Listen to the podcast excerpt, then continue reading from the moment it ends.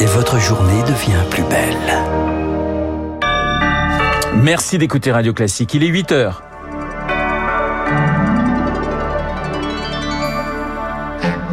La matinale de Radio Classique avec Renaud Blanc. Emmanuel Macron montre les dents à l'ONU. Le président français très offensif envers la Russie hier. 18 000 cas par jour en moyenne la semaine dernière face au pic de Covid qui se profile. Trois nouveaux vaccins validés hier par les autorités. Et puis peut-on prendre l'avion et être écolo? Notre invité Didier Arino répondra à ce casse-tête à l'occasion du Salon du tourisme à Paris. Radio.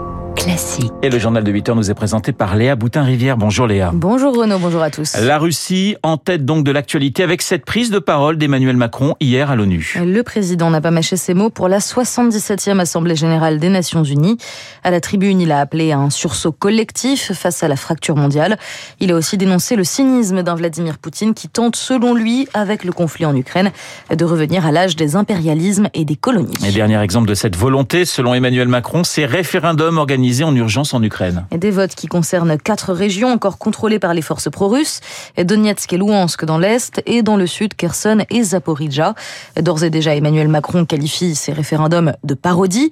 Ils n'ont de toute façon aucune chance d'être reconnus par les Occidentaux, selon Nicolas Tenzer, directeur de la publication chez Desk Russie. Ça n'a strictement aucun sens parce que beaucoup de gens ont été malheureusement assassinés dans ces régions, on le sait, par les Russes.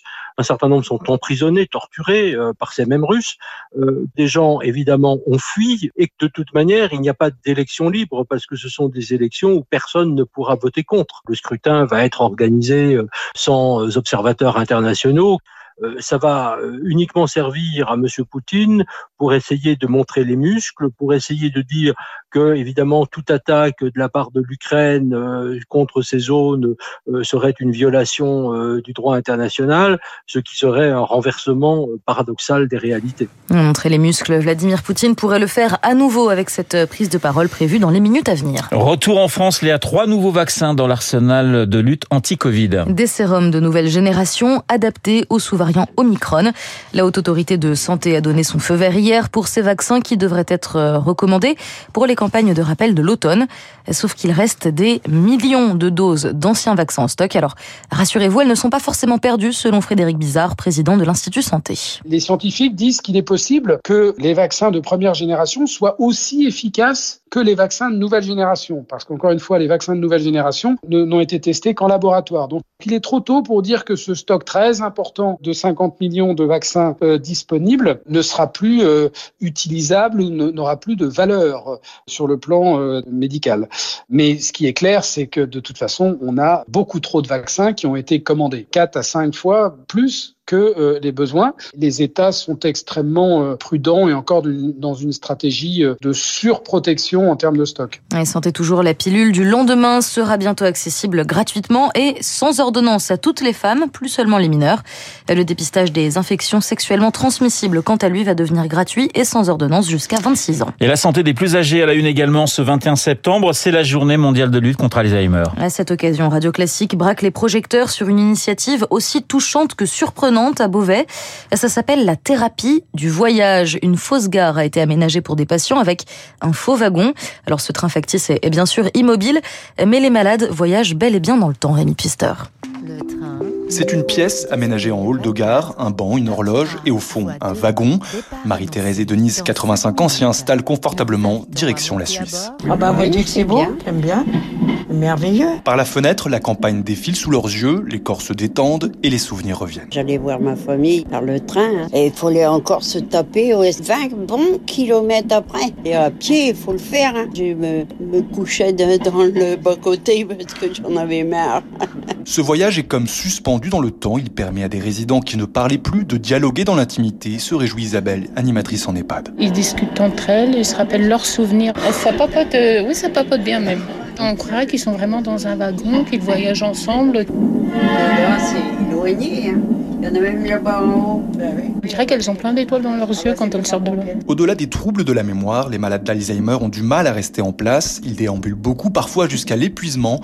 Delphine Varnière, coordinatrice du pôle gériatrie. Par exemple, en fin de journée, quand ils ont eu envie de partir, parce qu'arrive la fin de journée et pour eux ici, c'est pas chez eux, c'est l'idée aussi, c'est de les accompagner ici en disant, ben, venez, on va aller faire un tour euh, en train on passe à autre chose et on voyage et, ça apaise pendant une vingtaine de minutes. Donc effectivement, on ressort plus calme. Ces wagons ont été installés dans une dizaine d'EHPAD et le résultat est impressionnant.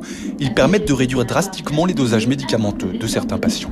Un reportage signé Rémi Pfister. Et puis en bref, 60 000 clients toujours privés d'eau en Guadeloupe, en cause le passage de la tempête Fiona il y a trois jours.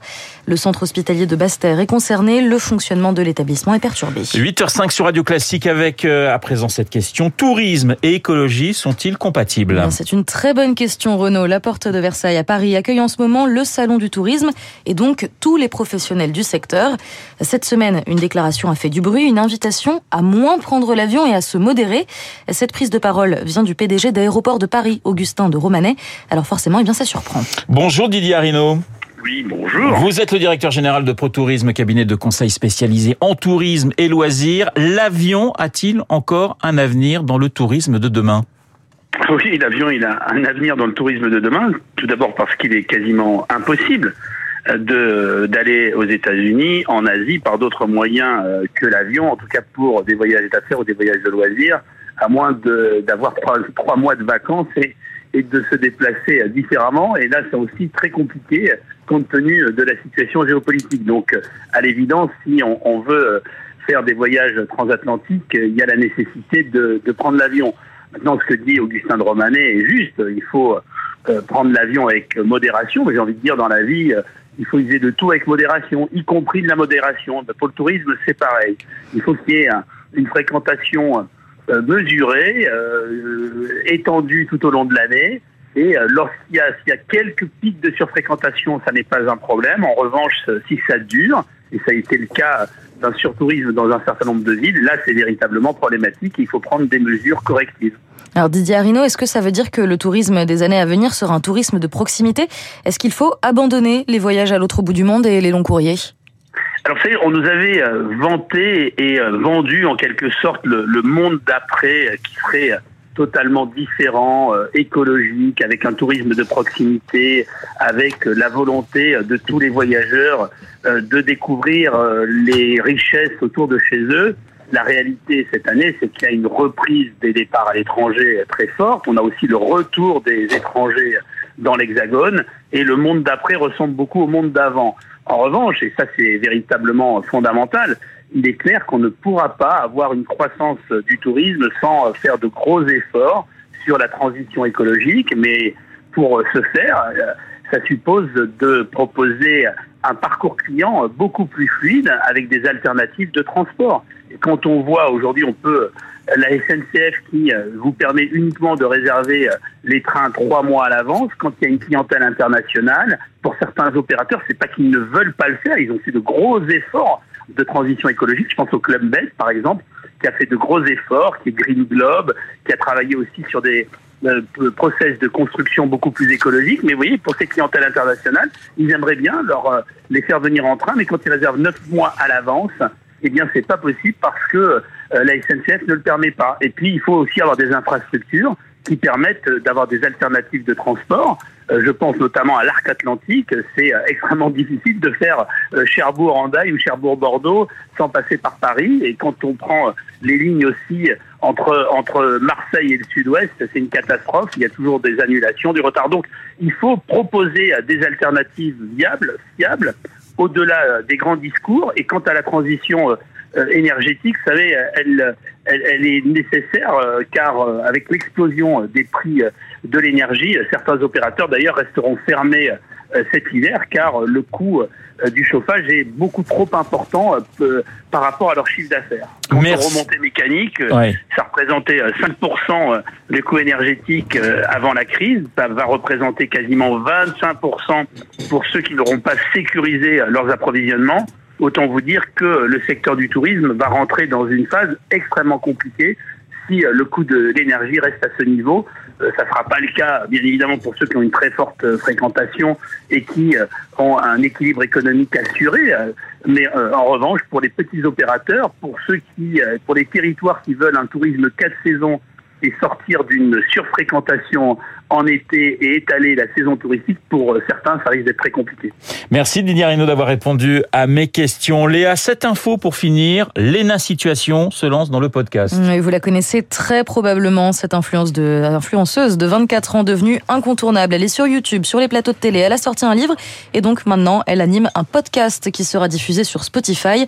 Chaque semaine, des entretiens fleuves, seuls ou avec des invités célèbres, je vous l'accorde. Pour l'instant, c'est un peu flou, mais ça s'appelle Canapé 6 places et c'est à découvrir à partir du 20 octobre. effectivement, ma fille a été fan pendant un certain temps, mais j'ai réussi à lui faire passer l'étape supérieure et ça a été une grande victoire pour moi. Le journal de 8 heures présenté par Léa Boutin-Rivière. Il est 8h10 sur l'antenne de Radio Classique dans un instant. Guillaume Tabar, son édito politique. On va parler retraite. On va continuer d'ailleurs de parler retraite avec vous, Guillaume, et votre invité. Absolument. Madame Carlac, donc, qui est porte-parole euh, du MEDEF, sera là. Tout à l'heure, Christian Macarian va intervenir en direct sur notre antenne car nous avons des déclarations de Vladimir Poutine qui sont en train, il est en train de s'exprimer considérant que l'Occident veut détruire la Russie.